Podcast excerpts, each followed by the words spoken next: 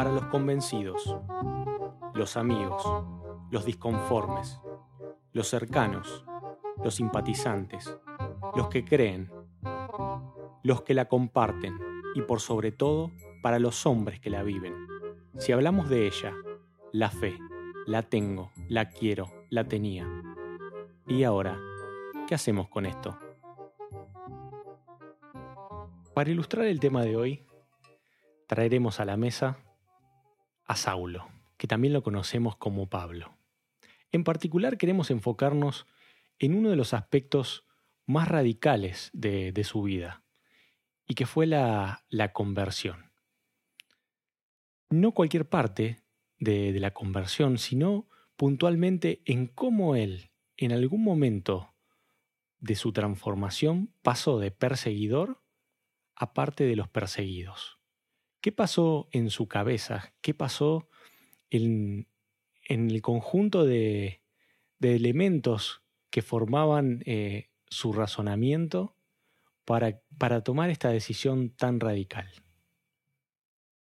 Bueno, él era judío, hebreo, fariseo de fariseos, según sus propias palabras, así que tenía en su cultura, en su formación, todo un concepto de algo que hoy nosotros conocemos como arrepentimiento.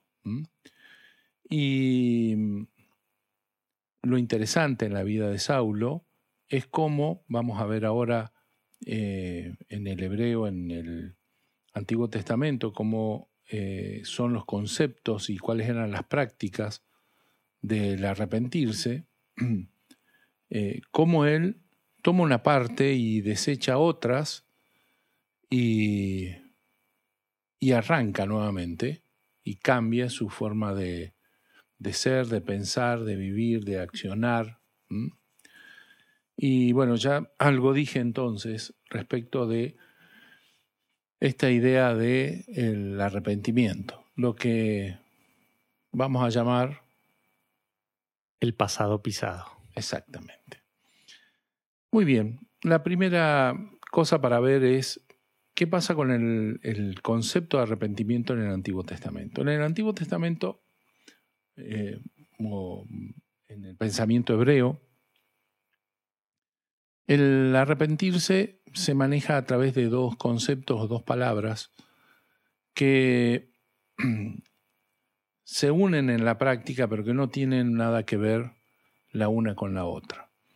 La primera tiene que ver con el concepto más eh, sencillo y práctico del arrepentimiento, que es el volverse sobre sus pies. La primera palabra tiene que ver con el, lo que nosotros conocemos hoy como conversión. ¿Y qué es lo que Pablo va a tomar?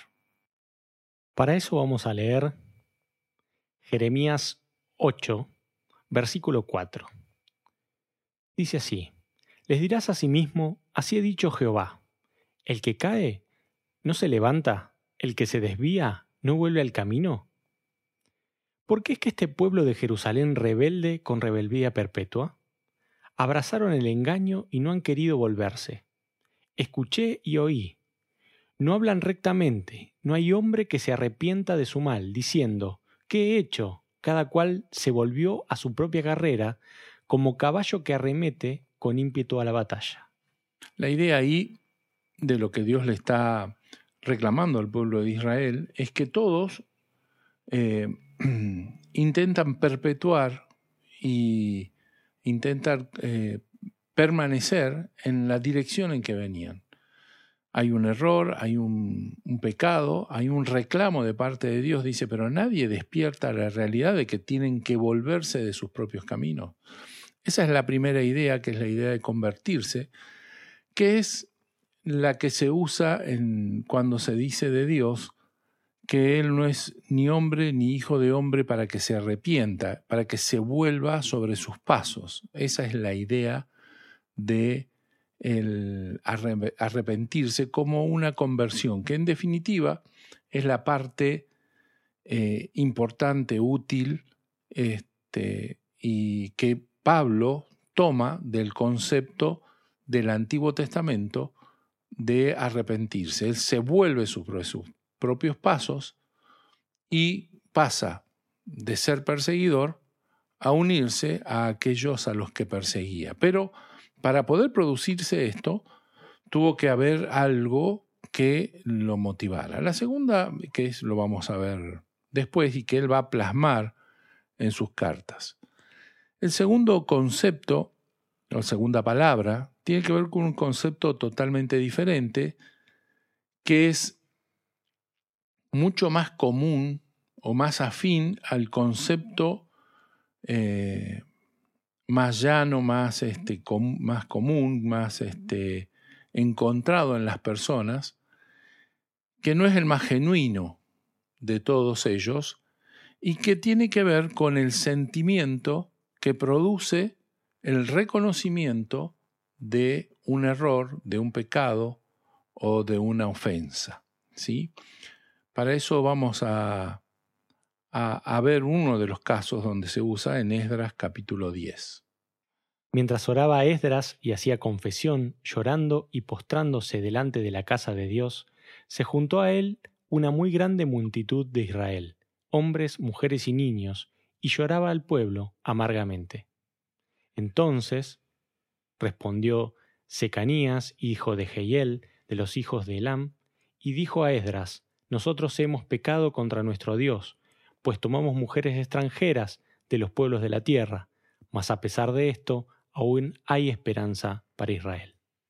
La idea acá es reconocer eh, el error. Ellos habían tomado mujeres de fuera del pueblo de Israel, cosa que Dios le había dicho que no hicieran, pero no, todavía en, en el en este pasaje no se manifiesta el hecho de que vayan a devolver a sus mujeres o que vayan a cambiar de parecer, sino lo que se manifiesta acá es el sentimiento de culpa que exteriorizan de alguna manera, que necesitan exteriorizar de alguna manera.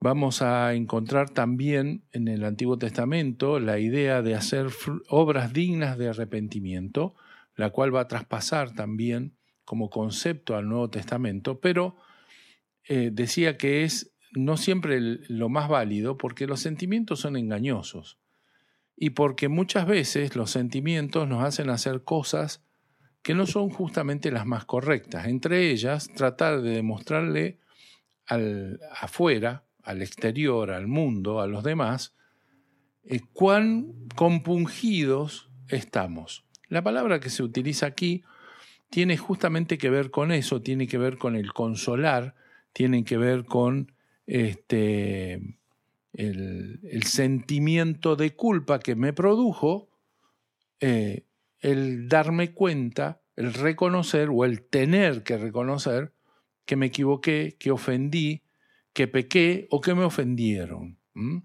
Entonces, ¿qué hacían ellos? Rasgaban sus vestiduras, lloraban, gritaban, se bañaban en ceniza y en silicio, hacían un montón de actos externos que trataban de demostrar cuán dolidos estaban o cuánto les había afectado el pecado propio o ajeno.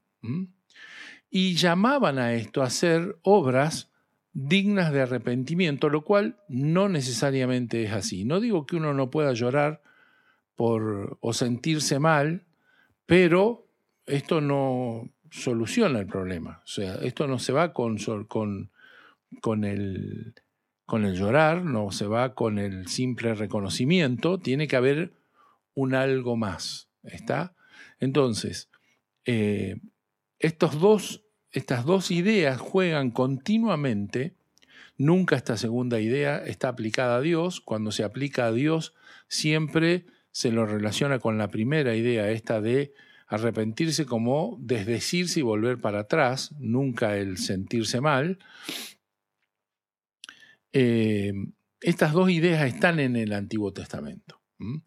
En el Nuevo Testamento, estas ideas van a ser tomadas y van a ser eh, complementadas con otras, pero la idea de hacer obras dignas de arrepentimiento ya ahora no pasa por rasgarse las vestiduras, sino pasa por producir un cambio. Y vamos a ver que se unen los dos, los dos conceptos, el de volverse sobre sus pies con el hecho de me sentí mal, el hecho tengo un sentimiento de culpa con respecto a, a, esto y doy vuelta y, y, me vuelvo, ¿sí? Y me vuelvo sobre mis pies y cambio de eh, dirección.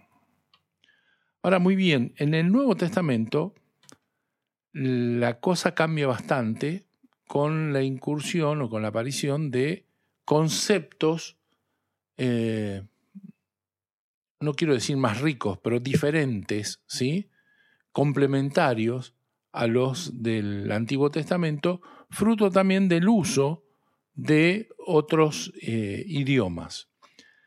Vamos a leer pasajes, eh, vamos a leer a Pablo ahora. Pablo escribió en griego y no, no tenemos ahí un problema, pero luego cuando citemos a Jesús o a otros en, en, los, en los evangelios, sabemos que usaron otras palabras que son que están plasmadas en el griego del Nuevo Testamento, lo cual no quita el valor que estas palabras, ¿sí? con las que Dios decidió retener los conceptos, este, los pierda. ¿sí? Justamente, si Dios decidió, por más que se dijeron en griego, en, en hebreo, en arameo, eh, retenerlas en griego, yo debo también, a pesar de valorar lo otro, sumarle el hecho de que Dios está usando una palabra riquísima, y vamos a ver que es una palabra riquísima, la del Nuevo Testamento, para hablar de arrepentimiento. Y en el Nuevo Testamento se utilizan dos, dos palabras, una que también tiene que ver con eh, la idea de sentirse mal y volverse sobre sus pies, que es este, eh, afín al Antiguo Testamento, pero aquí aparece una nueva palabra, que es la palabra metanoia o metanoeo, el verbo, que tiene que ver con el producir un cambio de mentalidad. Un cambio en el lenguaje más nuevo que tenemos, eh, es el lenguaje, eh, eh, diría, un cambio de paradigmas un cambio de forma de pensar este, en nuestra cabeza, en nuestra mente. Recuerdo siempre eh, un pasaje de un libro muy conocido, muy, muy utilizado en estas últimas dos, décadas, como es la quinta disciplina. En la quinta disciplina, el autor tiene un casi un capítulo que se llama Metanoia. Y una de las cosas que se plantea él es por qué los cristianos hemos usado la palabra metanoia para hablar de arrepentimiento cuando metanoia significa justamente una palabra tan rica que significa cambiar de mentalidad y él empieza a hablar del cambio de paradigmas. Él lo va a usar para un montón de otras cosas, con todo lo que tiene que ver este, con, con, empresas, con este, eh, grupos eh, trabajando, eh, pensando en lo que él llama este, el, aprendizaje de las empresas o de las asociaciones, de los equipos, de los grupos, y lo utiliza a partir de esta idea de producir un cambio de mentalidad. Vamos a leer a Pablo en Romanos capítulo 2. Romanos capítulo 2, versículo 4. ¿O menospreciáis las riquezas de su benignidad, paciencia y longanimidad, ignorando que su benignidad te guía al arrepentimiento? Pero por tu dureza y por tu corazón no arrepentido, atesoras para ti mismo ira para el día de la ira y de la revelación del justo juicio de Dios. Aquí Pablo está exponiendo un montón de pecados y pecadores. Y él, habla de lo que pasa en el corazón de cada uno de ellos, de la dureza de su corazón, para lo cual, recién estábamos hablando, es necesario, ¿sí? A pesar de que nos puede llevar a la situación hipócrita de rasgarnos las vestiduras, llorar, gritar y hacer mil y un escándalos, sin que esto produzca un arrepentimiento verdadero, pero es necesario que eso pase porque si nuestro corazón se enfría, se endurece, ¿sí? no da lugar a, la acción, pero ahí aquí habla de cómo Dios nos mete en un proceso, él habla de la benignidad, la paciencia y la longanimidad, esto es el retener de parte de Dios el juicio que nuestro castigo necesitaría o eh, ameritaría, esperando que, esperando que nosotros produzcamos un cambio. ¿Cómo le llama ese cambio? Arrepentimiento, cambio de mentalidad. En, en, el, en el griego esto le sonaba muy fuerte porque esperando un cambio de mentalidad, así se decía, ¿sí? Suena como cambio de, de mentalidad, una metanoia, ¿sí? Un cambio de mentalidad. Ahora, este, cuando Jesús lo expresa, expresa el mismo concepto, o sea, el, eh, Pablo lo expresa en un griego clarito, ¿sí? Eh, Jesús seguramente no lo habló, habló en, griego, pero este, va a expresar, lo va a poner o lo va a contextualizar en el mismo eh, contexto, digamos, valga la redundancia, en que Pablo lo está haciendo. ¿A quién le estaba hablando Pablo?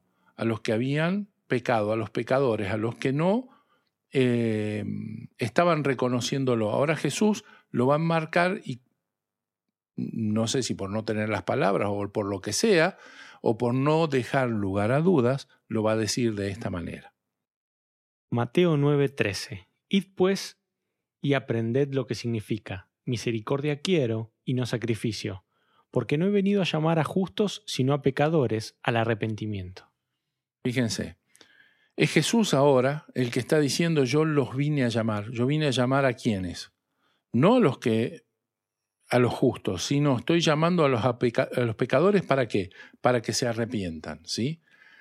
Lo quieran meter en el, en el concepto que quieran, lo metemos en el Antiguo Testamento, es para que cambien de dirección, ¿sí? Para que se sientan mal también, para que eh, sepan que son culpables. Él está hablando de justos y pecadores y ya está hablando de una situación de juicio, porque hay una división. Jesús está haciendo un juicio entre unos y otros. Dice, yo los estoy llamando, pero los estoy llamando para que Para que se arrepientan. Pablo lo decía exactamente en el mismo, con el mismo eh, sentido. ¿sí? Es a los pecadores que Dios les está dando el tiempo, la oportunidad para que se arrepientan. Pero para esto había que producir un cambio de mentalidad. Cuando hablábamos de Saulo, este, convirtiéndose en Pablo, justamente todo esto estaba pasando. Cuando él se queda ciego, cuando él se cae del caballo, cuando él, entiende su, er, su error, cambia, produce un clic en su cabeza, comienza a ver las cosas de, otras de otra manera, sus ojos se abren, ¿sí? Nuevamente, pero él no vuelve a lo que hacía. Él produce un cambio de mentalidad y de eh, conducta. Recapitulemos entonces un poco. Estamos hablando del arrepentimiento y tratamos de explicar dos conceptos complementarios, uno que está eh, más eh, elaborado en el, en el, Antiguo Testamento, desde el hebreo, ¿sí? y tiene que ver con el de volverse sobre sus pies, esto de hacer obras dignas de arrepentimiento, y por otro lado, otro concepto que viene por el lado de los griegos y que tiene que ver con el cambio de mente. ¿sí? Ahora, ¿por qué, ¿por qué el arrepentimiento es tan central en, en la palabra? ¿Por qué está eh, e, esta línea que se viene eh, elaborando desde comienzo a fin? O sea, es algo transversal en toda la escritura. ¿Por qué crees que esto está pasando de esta manera? Porque estamos puestos para agradar a Dios. ¿Sí? Eh, porque no hemos hablado de perdón todavía. ¿Sí? Y es necesario para que eh, ser perdonados, ¿sí? Ocurra esto de el, del arrepentimiento, pero no porque no podamos ser perdonados sin arrepentimiento, sino porque no somos capaces de tomar y de vivir ese perdón que se nos otorga este, graciosamente de parte del Señor. Pero hay, una, hay un punto de inflexión entre el Antiguo y el Nuevo Testamento, y es al que quiero que vayamos ahora, que abre el Nuevo Testamento de la boca del profeta que lo venía anunciando, que es Juan el Bautista. Esto es Mateo 3. En aquellos días vino Juan el Bautista predicando en el desierto de Judea y diciendo, Arrepentíos porque el reino de los cielos se ha acercado. Aquí hay un porqué. Me preguntabas recién por qué es tan importante. ¿sí? Aquí eh, Juan aclara el porqué. Y no lo van a decir una vez, lo va a decir más de una vez, ¿sí? Y lo va a repetir este, el mismo Jesús. Arrepentíos porque el reino de los cielos se ha acercado. El por qué está en el acercamiento del reino, de un reino que ellos no conocen, de un reino que se les presenta como lejano, pero que ahora está acercándose. Un reino que Jesús le va a enseñar, deben procurar de que se establezca sobre la tierra. Cuando les enseña a orar en el Padre Nuestro, le dice justamente eso. Venga tu reino, hágase tu voluntad en la tierra como en el cielo. O sea, funcione tu reino aquí como funciona en los cielos. Esto implica un problema grave, porque es como que al sacarnos de un reino, eso también dice la palabra, que nos fue nos sacaron del reino de las tinieblas para ponerlo en el reino de la luz, se nos cambian las reglas de juego. Yo siempre pongo como ejemplo a un basquetbolista que lo sacan y lo ponen a jugar al fútbol y no le explican absolutamente nada, lo sacan de un campo de juego y lo ponen en el otro, este, así como mágicamente. Sí, ignorando totalmente la existencia del otro juego, nunca lo vio. Nunca lo, vio, nunca nada. Lo ponen ahí y le dicen, bueno, ahora jugá. ¿Sí? Porque este es el nuevo juego. Desciende del cielo el fútbol y ahora no tenéis que jugar más al básquet, tenéis que jugar al fútbol. Y lo ponen ahí. ¿Qué es lo que el que jugó al básquet toda la vida va a hacer? Tocar la pelota con la mano. ¿Sí?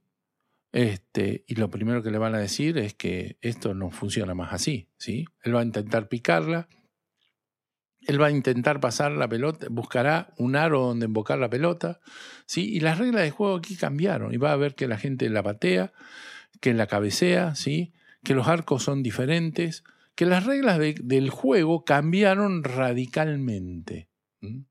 Y si él no aprende esas nuevas reglas de juego, jamás podrá jugar este, a este juego. Lo mismo pasa cuando pasamos de un reino al otro reino.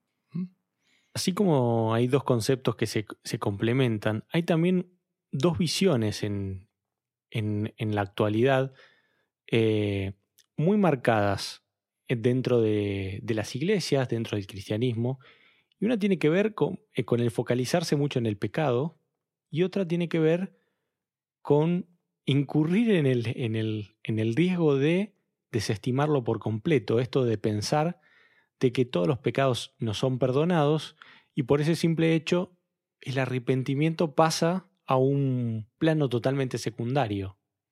Exacto. Por eso dije que eh, yo no quería usar una frase que este, da vuelta por ahí, que sin arrepentimiento no hay, no hay perdón, ¿sí? no hay perdón sin arrepentimiento, eh, porque no es realmente así, ¿sí?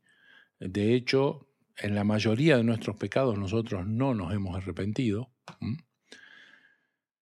Y sin embargo nos han sido perdonados todos. Los que somos conscientes, los que somos inconscientes, ¿sí? Los que nos hemos dado cuenta y los que no nos hemos dado cuenta. Y los que no nos hemos dado cuenta, imposible de haberse arrepentido. Sin embargo, así todo, en Cristo Jesús todos nuestros pecados nos han sido perdonados. Ahora, entonces, ¿de qué vale el arrepentirse? Vale para vivir diferente. La primera cosa que, que, Jesús nos dice es arrepentido porque el reino de los cielos se ha acercado. ¿Qué quiere decir esto? Es que si no somos capaces de cambiar nuestra forma de, de pensar, ¿sí? No vamos a poder entender el nuevo juego, no vamos a poder entender las reglas del nuevo, del, reino que se nos está acercando, que tanto queremos que venga, que tanto queremos que se acerque, y cuando se acerca no vamos a saber qué hacer, y en vez de irnos bien, nos va a ir peor que antes.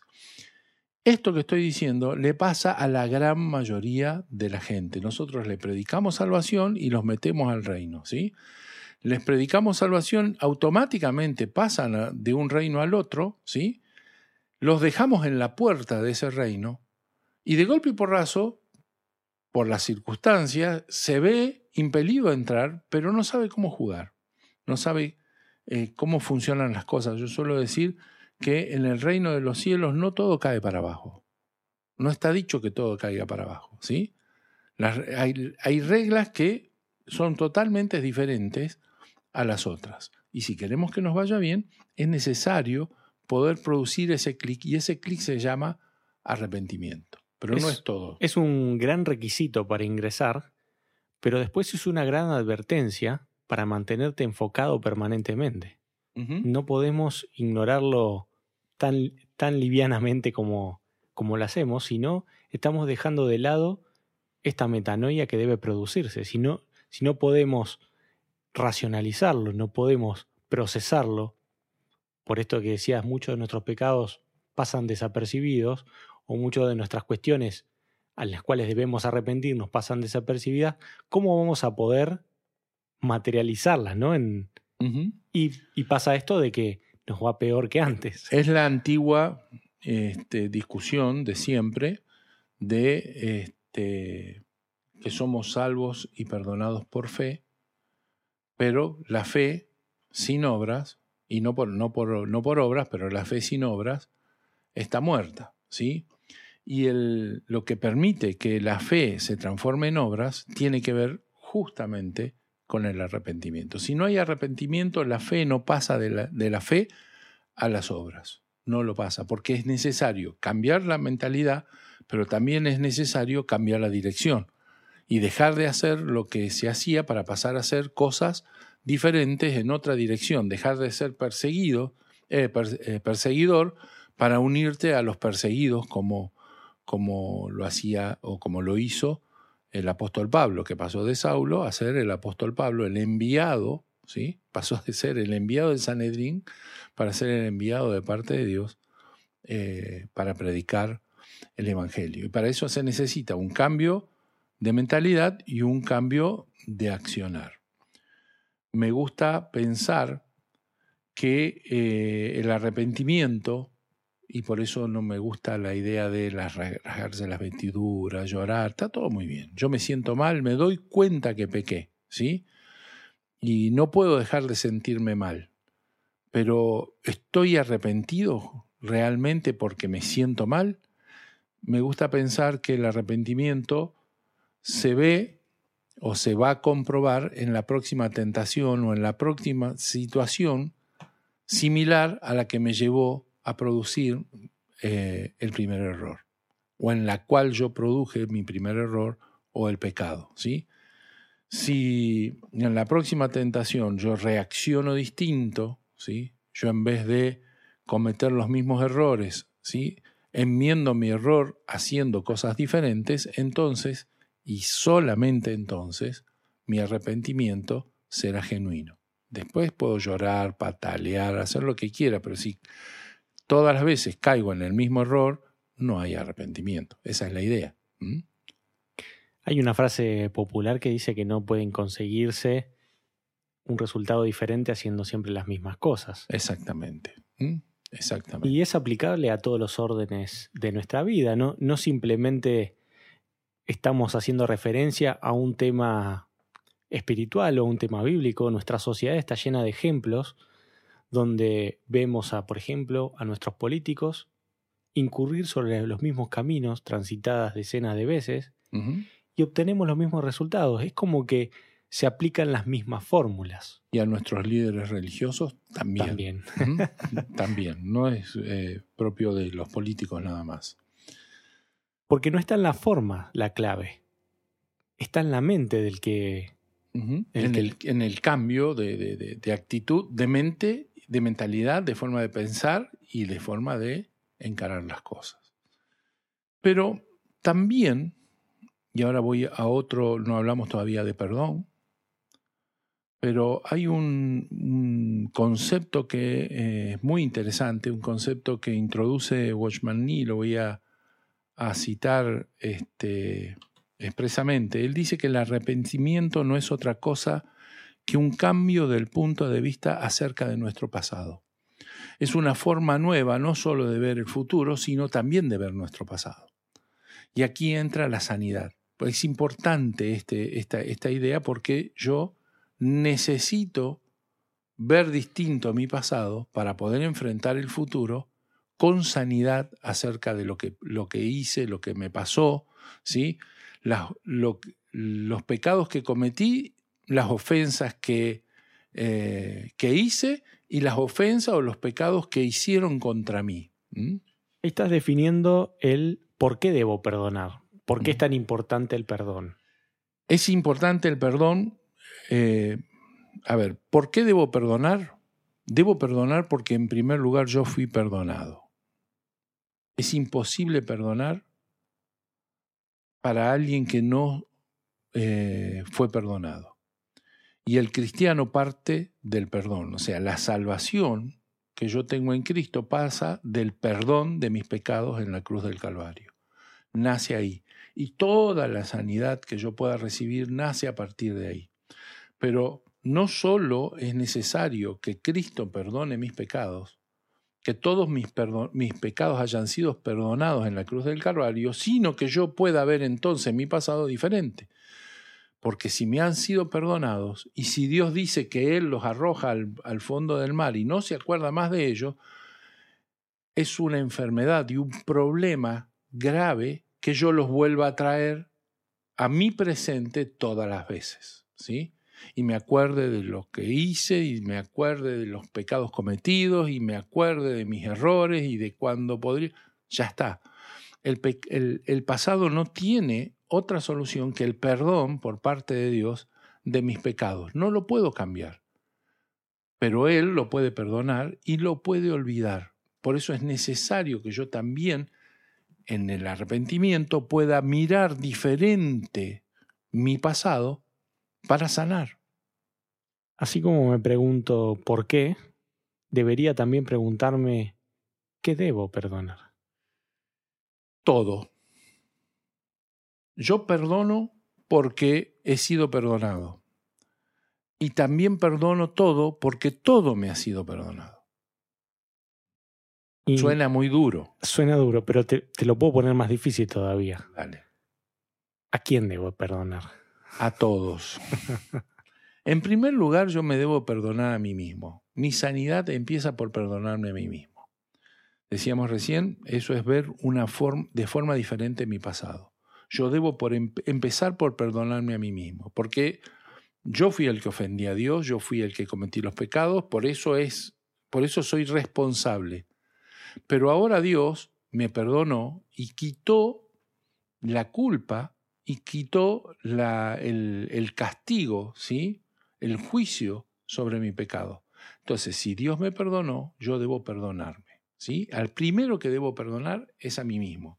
Pero luego, así como yo he recibido el perdón de mis pecados, debo perdonar a los que me perdonan, a los que me ofenden. ¿sí? Y ahí, ¿quiénes entran? Entran todos. Incluso mi peor enemigo, dice, dice el Señor. ¿sí? Yo debo amar a mis enemigos. No solo debo perdonar, sino que debo esto no es la firma de un acta de perdón. Dice que yo debo amar a mis enemigos, lo cual me mete en el arrepentimiento de hacer obras dignas de arrepentimiento, ¿sí? Esto es pasando del odio al amor, de la culpa que, que ellos tienen para conmigo al perdón de los pecados y empiezo a, a accionar diferente, ¿sí? Déjame agregar una variable más a esta ecuación del, del perdón y es el cuándo. ¿Cuándo? El cuándo... Eh, y complementemos. ¿Y qué pasa si lo demoro? Bueno, el cuándo empieza cuando yo empiezo a entender que fui, eh, cuando se produce el clic en mi cabeza. El clic en mi cabeza se produce cuando yo entendí que soy, perdonado y puedo apropiarme del perdón que Dios me dio. Cuando yo me apropio del perdón que Dios me dio, empiezo a vivir una vida sana. A partir de ahí yo debo empezar a perdonar. ¿Puedo hacerlo antes? Es muy difícil. Decía antes que ¿quién puede perdonar? El que, eh, ¿y por qué perdono? Porque he sido perdonado antes. Es muy difícil que alguien intente perdonar sin haber sido perdonado antes. ¿sí? Entonces, ¿cuándo debo perdonar? Debo perdonar. La, la respuesta más simple y amplia sería siempre, pero es a partir de que yo entendí eh, que fui perdonado ¿sí? y soy sano. Si no, es muy difícil. Hace tiempo atrás eh, comencé a hacer un curso, hace mucho tiempo ya, de eh, psicología social, me acuerdo. Y en la primera clase se presenta la directora del, del instituto y nos empieza a presentar la, el estudio y la psicología social.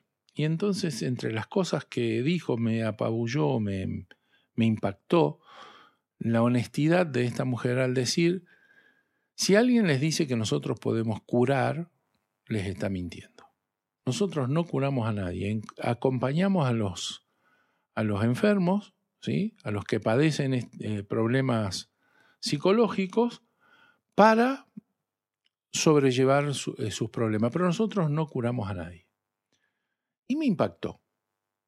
Luego comencé a hacer los estudios y eh, quienes trabajan con psicología social saben que la forma de tratar los problemas no es el psicoanálisis que vemos de Freud, donde está el, psicoanalista y el, paciente acostado en un diván, no es este, la idea del diván, no digo que sea buena, mala ni nada, simplemente estoy marcando la diferencia, para hacer esa terapia de grupo tipo alcohólicos anónimos o ese tipo de cosas, donde cada uno se presenta, cada uno cuenta su, su problema y van sobrellevando y van eh, este, sanándose entre sí, hay un moderador, este, es muy interesante. Bueno, y empezamos ahí a tratar casos hipotéticos de eh, problemas. Y ahí entendí por qué esta mujer decía nosotros no sanamos a nadie.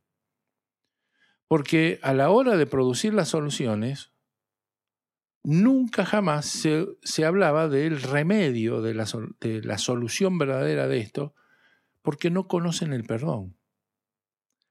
Entonces, como no les entra en la cabeza el perdón, ¿sí? no tienen solución, no tienen remedio para el pecado, para el pecador y para el que ha sido agredido por el pecado. Peor si le preguntas a Freud.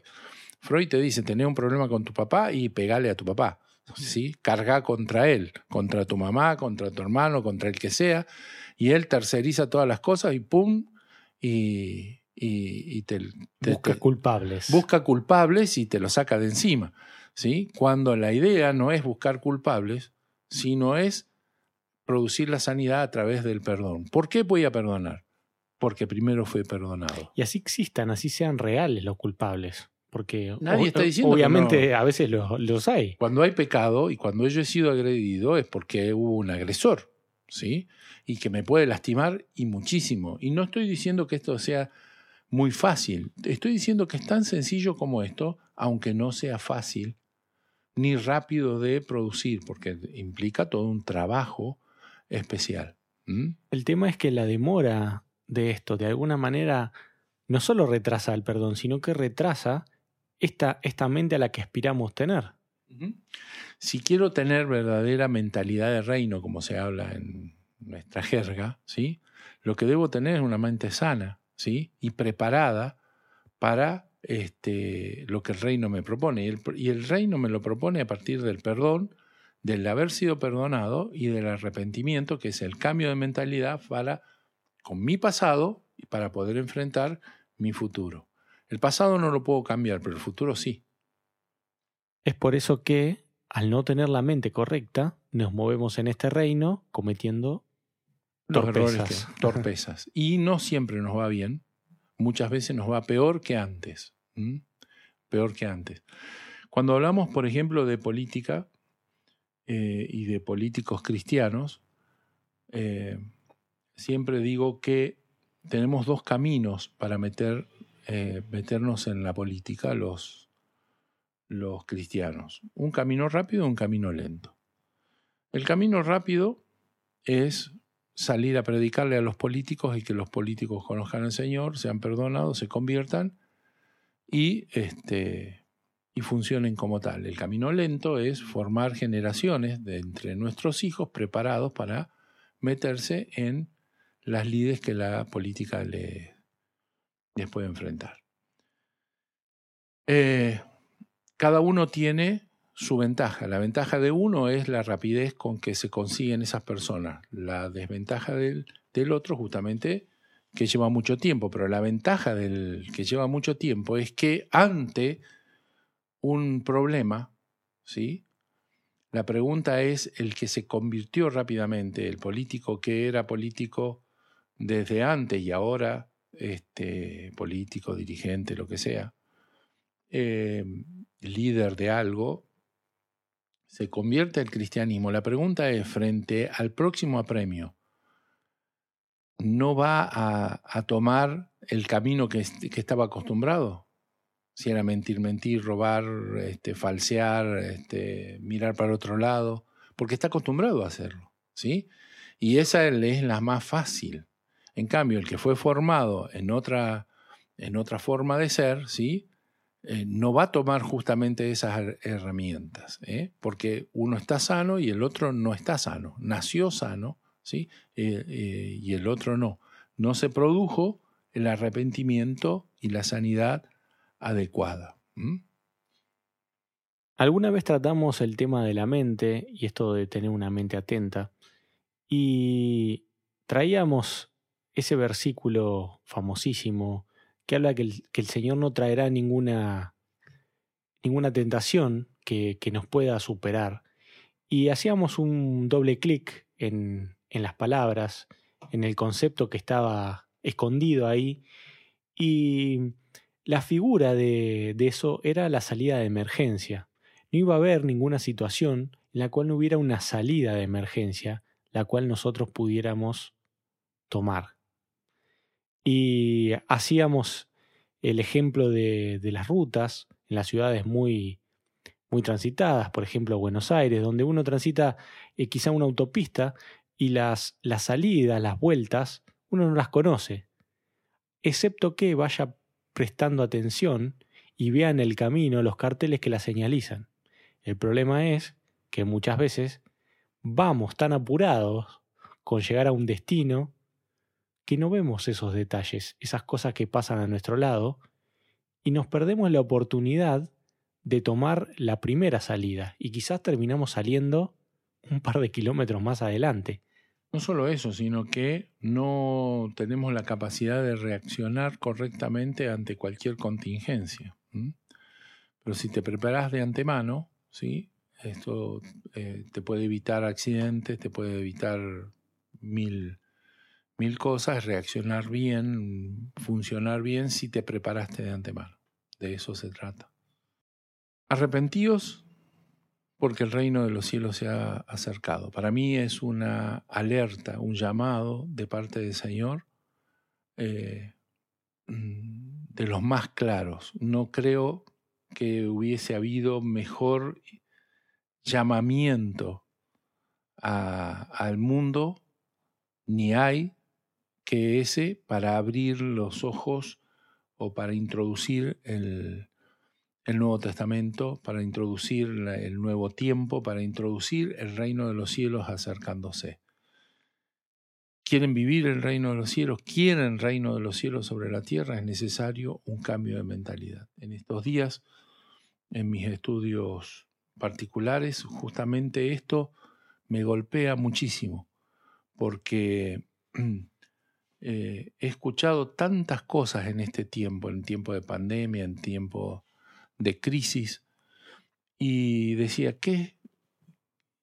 ¿Cómo, cómo estamos formados que no estamos pudiendo entender cómo funciona el reino?